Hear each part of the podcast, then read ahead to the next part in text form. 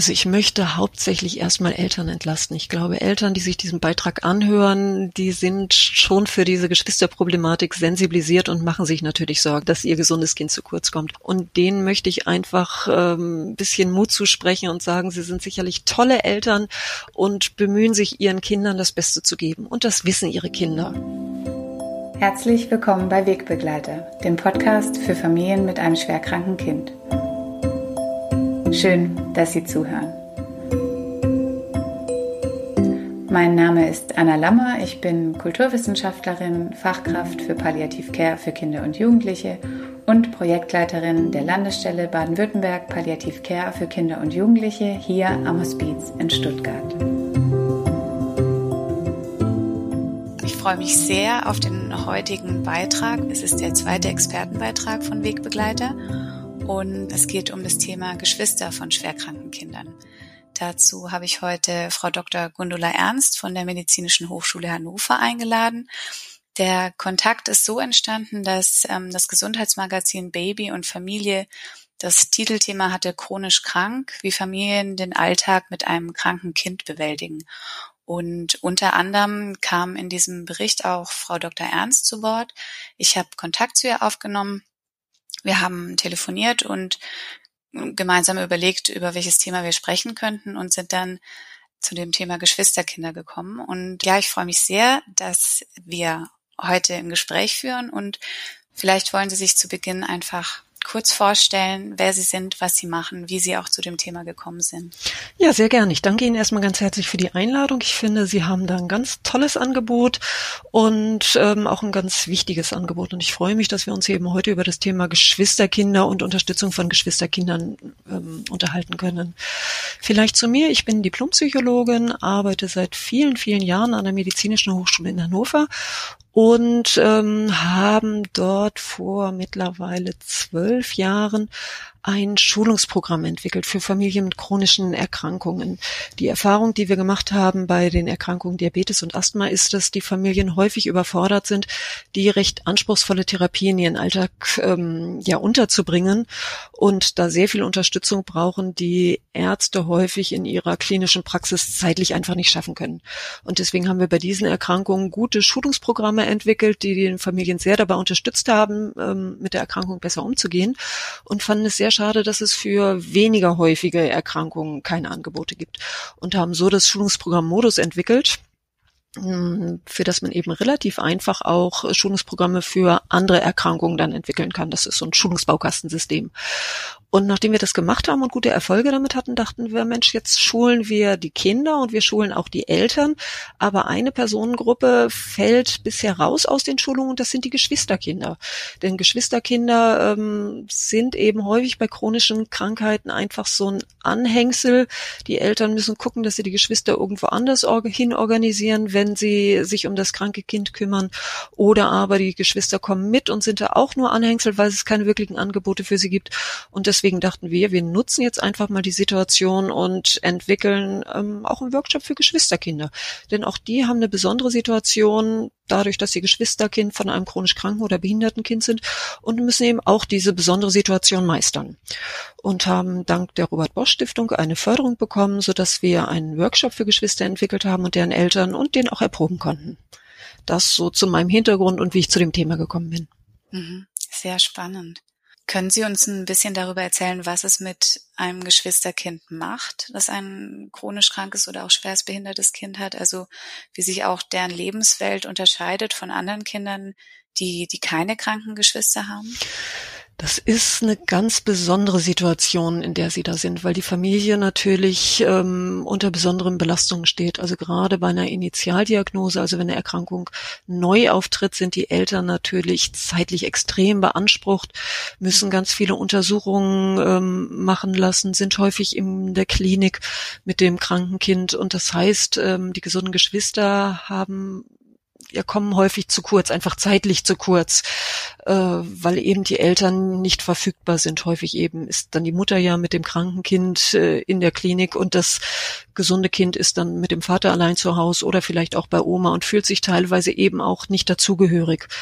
Ähm, dazu kommen die hohen emotionalen Belastungen. Natürlich haben die Eltern gerade zu Beginn einer Erkrankung viele Ängste und viele Sorgen und meinen aus, vor diesem Hintergrund häufig, sie schützen das andere Kind oder die anderen Kinder, indem sie besser nicht darüber sprechen. Die mhm. Kinder merken natürlich aber sehr wohl, dass da irgendwas in der Familie in Unordnung ist und merken auch die Ängste ihrer Eltern und können die gar nicht recht einordnen. Und das macht ihnen selbst natürlich auch häufig ganz dolle Ängste, merken aber eben auch, dass die Eltern jetzt nicht wirklich verfügbar und ansprechbar sind. Das heißt, sie werden sehr früh auch zu einer Rücksichtnahme und Zurückstellen eigener Bedürfnisse Bedürfnisse eigentlich trainiert. Gar nicht so als Forderung von den Eltern, sondern eben, weil sie merken, dass sie jetzt nicht im Vordergrund stehen, nicht stehen können und ähm, stellen dann eben sich selbst erstmal zurück. Und das kann natürlich mit erheblichen Belastungen auch einhergehen. Und haben Sie Erfahrungen gemacht, wie Eltern Geschwisterkinder in solchen Situationen auch gezielt stärken können? Klar, die Eltern sind natürlich auch mit der, mit der Situation selbst auch sehr beansprucht und ähm, wie Sie sagen, natürlich auch ist die ganze Situation eine, eine große emotionale Belastung, aber trotzdem gibt es irgendwelche Möglichkeiten, dabei dann das gesunde Geschwisterkind nicht ähm, aus, also nicht zu verlieren in, in, in der eigenen, in der, in der dieser Parallelwelt vielleicht oder dieser Isolation. Ja, also erstmal möchte ich hier Eltern gerne entlasten. Also in so einer Akutsituation gibt es häufig ganz andere Probleme und da müssen sich Eltern dann vielleicht auch wirklich erstmal um das kranke Kind kümmern und die Situation, dass das eine gute Behandlung kriegt. Bei den meisten Erkrankungen sieht es dann ja glücklicherweise so aus, dass es in so eine stabilere Phase geht, wo die Eltern nicht mehr ganz so beansprucht sind. Natürlich die zeitliche Therapie ähm, ist immer noch äh, sehr umfangreich, aber die emotionale Belastung nimmt ab und eben auch die zeitliche Belastung ein bisschen. Und ich glaube, dann ist es wichtig, dass Eltern sich vor allem um Geschwister Gedanken machen. Und eine sehr gute Strategie ist, glaube ich, einfach erstmal offen mit ihnen zu sprechen und offen auch mit ihnen zuzuhören. Also, dass man versucht, kindgerecht, je nach Altersstufe des Kindes, dem Geschwister erklärt, was mit dem Bruder oder der Schwester los ist, äh, vielleicht auch das Thema Ursachen anspricht, weil gerade kleinere Kinder haben häufig auch ganz irrationale Vorstellungen, woher Krankheiten kommen. Da spielt Schuld Schuld zum Beispiel eine ganz große Rolle, aber Schuld dafür, dass sie zum Beispiel Streit hatten mit dem Geschwisterkind oder irgendetwas nicht gemacht haben und haben dann selbst eben Schuldgefühle. Deswegen finde ich das immer ganz wichtig, dass das mit Kindern thematisiert wird. Und da sollte so der Tenor sein, niemand ist schuld an der Erkrankung, nicht das Geschwisterkind selbst, nicht der gesunde oder kranke Bruder und auch nicht die Eltern, sondern Erkrankungen sind leider manchmal da und äh, dann müssen wir einfach gucken, wie wir damit umgehen können. Mhm. Sie haben jetzt das Thema Kommunik offene Kommunikation angesprochen. Wenn ich Sie richtig verstanden habe, dann empfehlen Sie eher einfach wirklich offen und ehrlich auch mit dem Geschwisterkind auch zu sprechen, darüber, was los ist, was gerade alles passiert. Gibt es da auch die Gefahr, dass das gesunde Geschwisterkind irgendwie auch überfordert wird? durch diese offene Kommunikation? Sicherlich offene Kommunikation, aber kindgerecht muss sie sein. Also natürlich werde ich mit einem Grundschulkind jetzt nicht unbedingt über die Folgen der Erkrankung so detailliert sprechen. Ähm, gerade Grundschulkinder oder eben Vorschulkinder leben ja noch in einem beständigen Hier und Jetzt. Die haben gar keine Zukunftsvorstellungen und dementsprechend sind Folgen für sie auch noch nicht so präsent. Also da wäre ich bei als Eltern eher vorsichtig, würde darüber nicht so viel sprechen und würde eher das Kind fragen, was das sich denn so vorstellt oder was ihm Sorgen bereitet. Und dann würde ich sehr individuell auf die Vorstellungen und auf die Sorgen des Kindes eingehen eingehen und gar nicht so sehr ähm, meine Sorgen eben da hinein projizieren.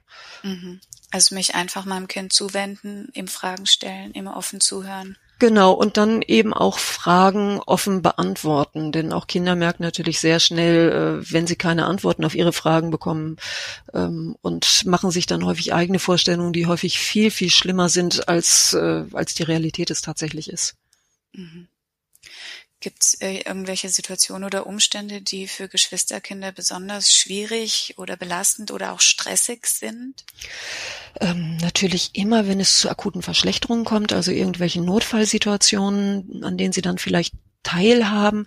Das macht sehr viel Angst, zumal in der Situation sie eben nicht im Vordergrund stehen und sich häufig die Leute nicht so um sie kümmern. Ähm, das ist eine schwierige Situation, die akut auftritt. Als mhm. Dauerbelastung sehe ich eben eher so das ähm, Zurückstellen der eigenen Bedürfnisse.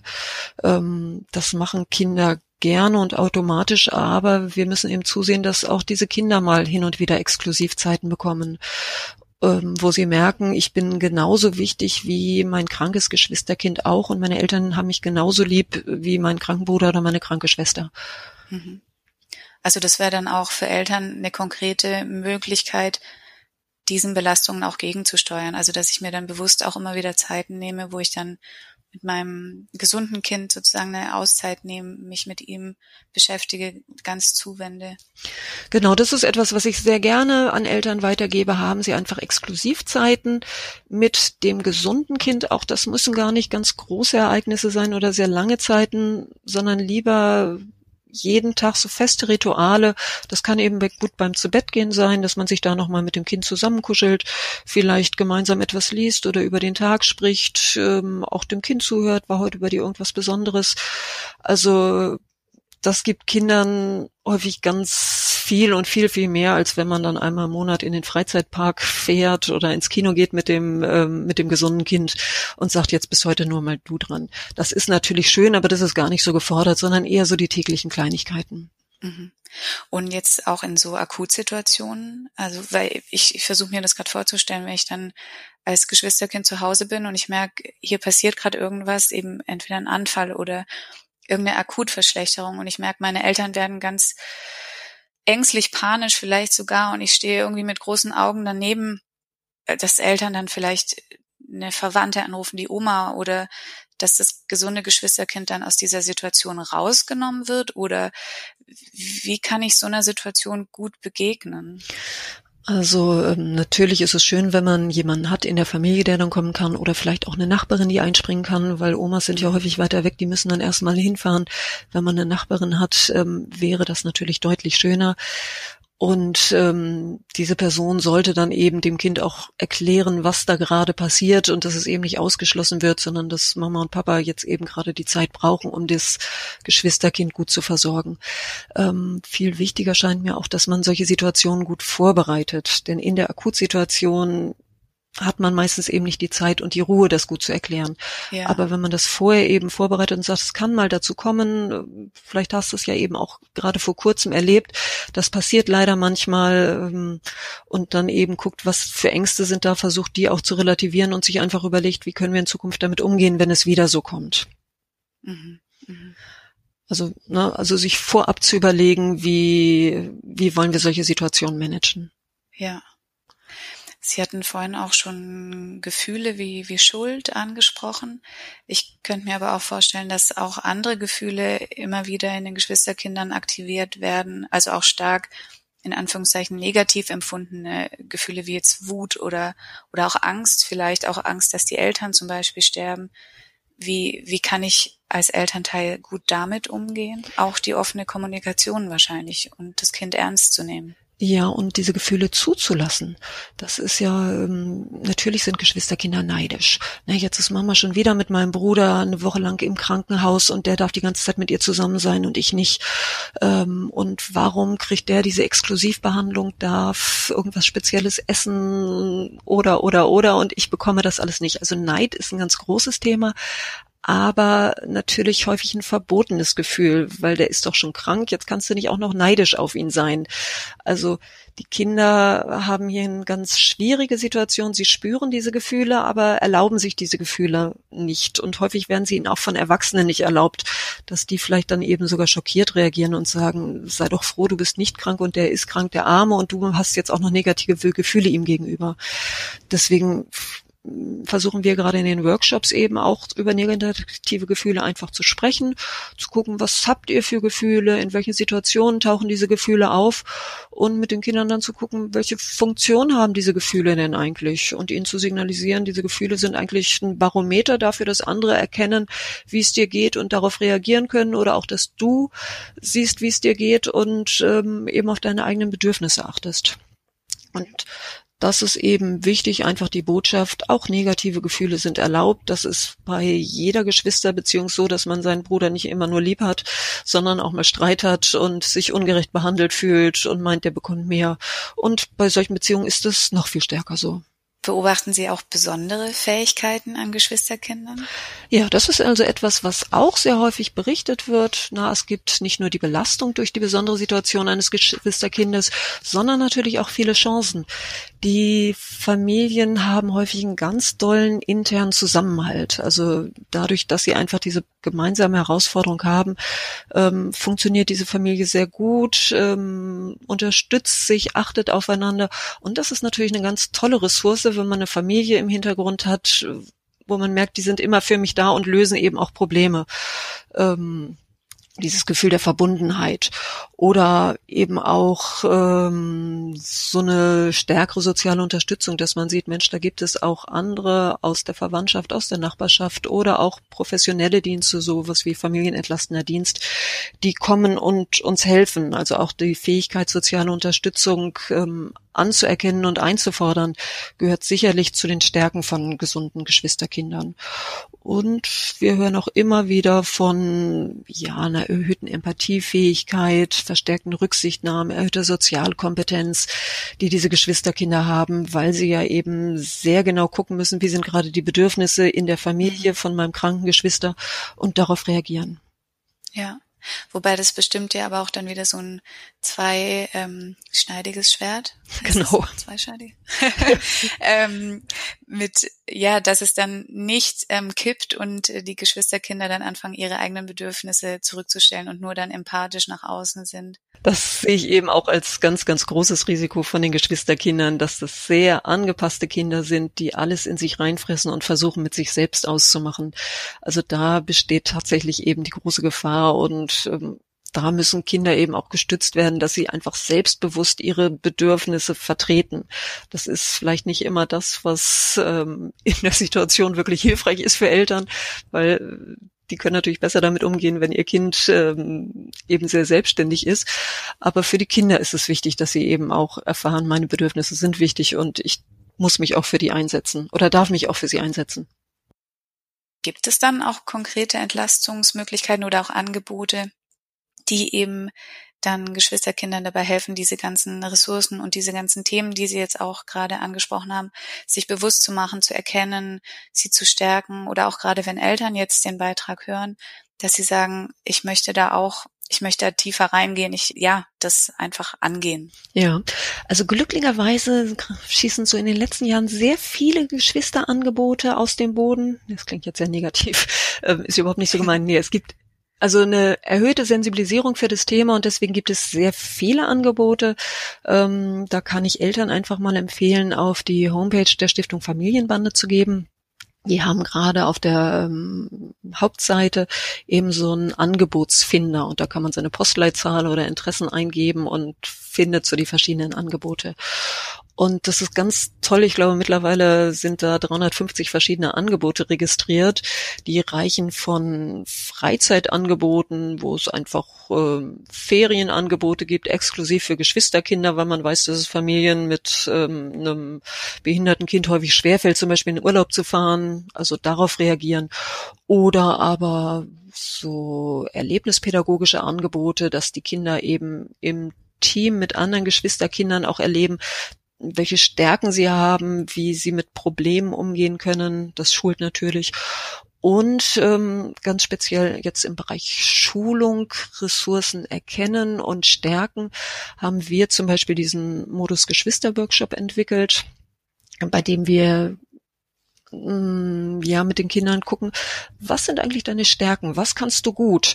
Und das ist für ein Kind auch ein tolles Gefühl, einfach eben zu überlegen, was kann ich denn gut von anderen nochmal so ein Feedback zu bekommen, die sagen, also Mensch, ich habe dich hier jetzt in der Gruppe erlebt und ich finde es toll, was du für kreative Ideen hast oder wie hilfsbereit du gegenüber anderen bist.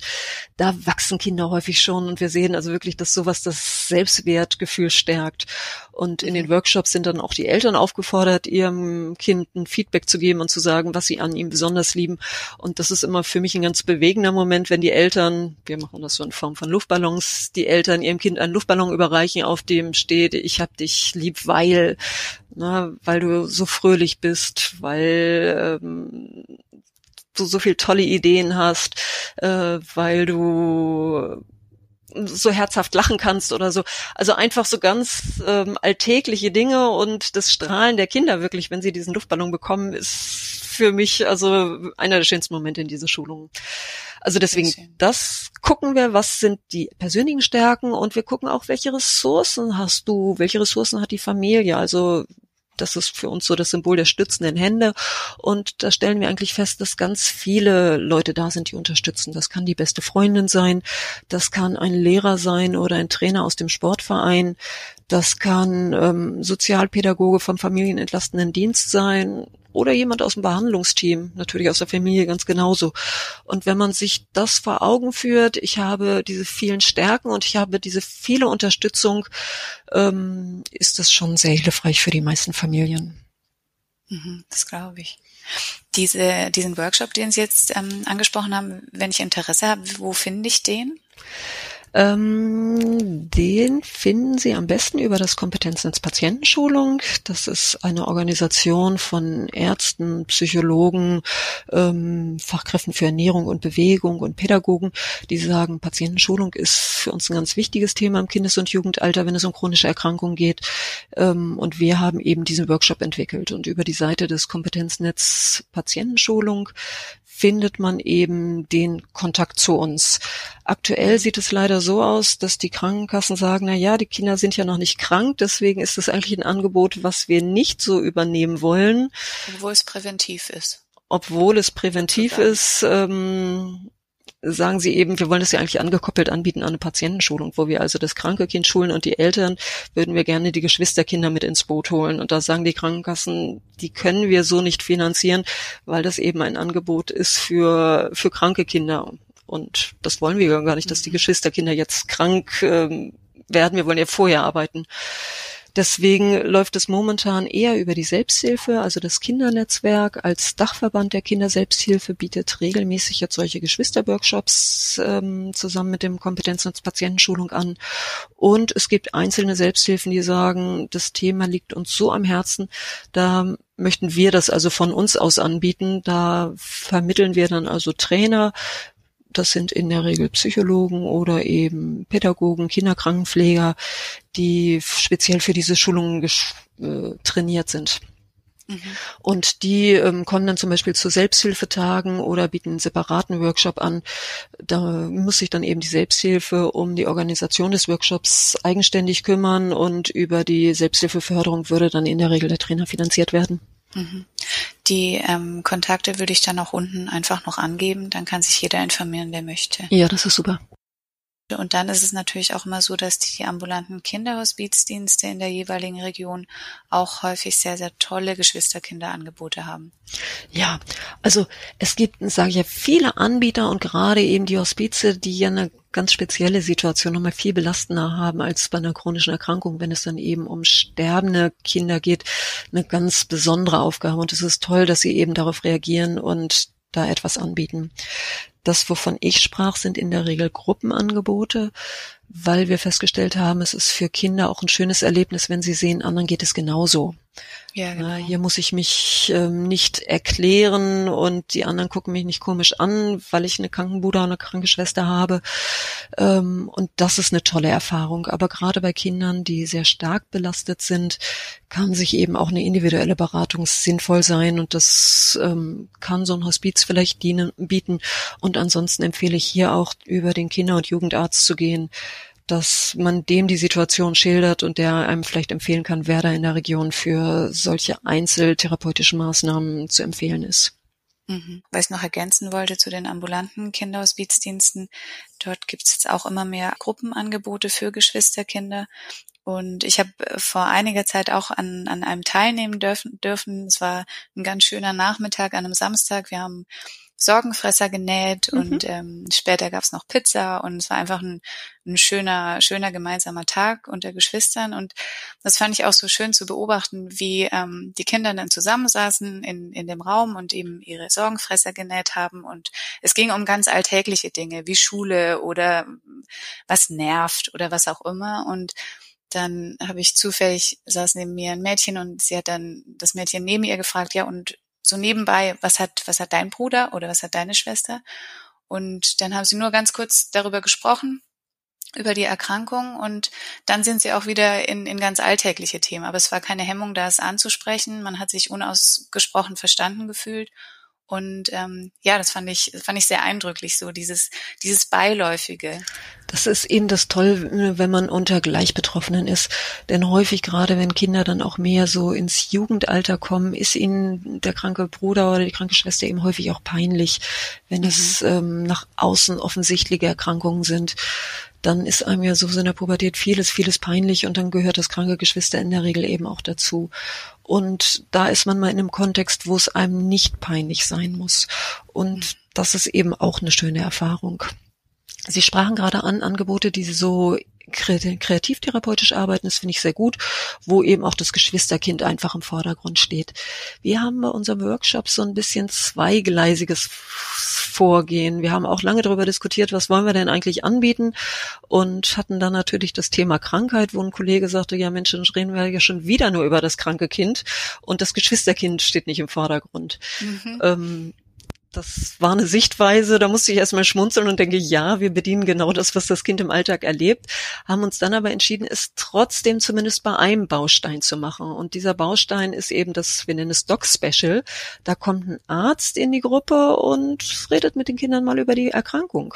Erklärt denen, was passiert da eigentlich, wie kommt es zu der Erkrankung, warum hat dein Bruder oder deine Schwester das, warum hast du das nicht, ähm, was kann da passieren, wie fühlt sich dein, dein Geschwister Geschwister und was passiert zum Beispiel eigentlich im Krankenhaus? Also auch, dass die Kinder erleben, na ja, das ist vielleicht doch nicht so schön, wenn mein Bruder mit Mama im Krankenhaus ist. Das ist kein Urlaub und keine schöne Zeit, sondern das ist eben auch eine sehr belastende Zeit. Und ähm, deswegen fanden wir es einfach wichtig, um so irrationale Ängste und Vorstellungen zur Erkrankung und Therapie einfach zu, zu relativieren, ähm, dass eben auch Arzt reingeht und über die ja. Erkrankung spricht.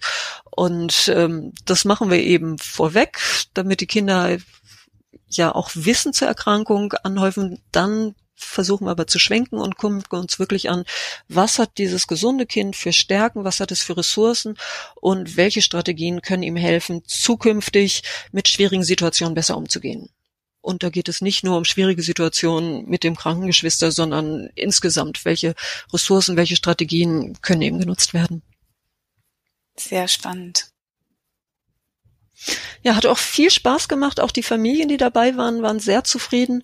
Ähm, und wir haben eben auch hinterher bei den Ergebnissen gesehen, dass es tolle Effekte auf die Kinder hatte. Also wir haben nach sechs Wochen nochmal Fragebögen an die Familien verschickt. Da haben wir eben gesehen, dass die ähm, krankheitsbedingte psychische Belastung oder auch Verhaltensauffälligkeiten deutlich zurückgegangen ist bei den Geschwisterkindern und äh, die Belastung in der Gesamtfamilie sich auch reduziert hat. Mhm. Also nicht nur beim Geschwisterkind, sondern eben auch bei den Eltern und auch beim kranken Kind konnten wir hinterher feststellen, die Belastung ist zurückgegangen. Und wir hoffen natürlich, dass das nicht nur sechs Wochen nach dem Workshop so ist, sondern auch länger so bleibt. Ähm, weil die Familien einfach für sich neue Strategien gefunden hat, wie sie mit dieser besonderen Situation umgegangen ist. Also wir haben auch nach Freitexten, in Freitexten gefragt, was hat sich seit dem Workshop verändert? Und da haben wir eben viele ganz konkrete Strategien von den Familien gehört. Zum Beispiel, dass die Kinder sich so ein Gefühlebarometer bei uns in der Schulung gebaut haben. Das hängt jetzt bei ihnen an der Tür und da können sie eben zeigen, wie es ihnen geht. Und wenn Eltern sehen, dem geht's gerade nicht so gut, dass sie das eben auch ansprechen und sagen, oh Mensch, ich sehe gerade, du bist traurig, warum bist du denn traurig? Dass also die Kommunikation in der Familie gestärkt wird ja. oder eben so Exklusivzeiten einfach stärker gepflegt werden. Was ich zu dem Barometer noch sagen wollte, es ist zum einen, wie Sie es gerade beschrieben haben, so das Sichtbarmachen nach außen, wie fühle ich mich gerade, aber da ist ja noch ein Schritt davor. Ich muss ja erstmal in mich reingehen und mir bewusst machen, wie fühle ich denn gerade. Das, das finde ich auch eine ganz tolle ähm, Kompetenz, die, die wir auch in der Schule ja auch nicht gelernt bekommen. Wie fühle ich mich denn eigentlich gerade? Und ähm, das finde ich, ja, das ist, das ist wirklich, das finde ich ganz toll.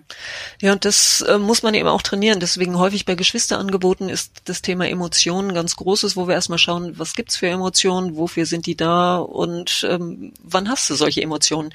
Also das Sensibilisieren für die eigene Gefühlswelt, gerade auch wenn ich eben gelernt habe in meiner persönlichen Sozialisation, dass meine Gefühle nicht im Vordergrund stehen, sondern andere Dinge im Vordergrund stehen, ist das für Geschwister ein tolles, tolles Angebot. Super. Vielen, vielen Dank.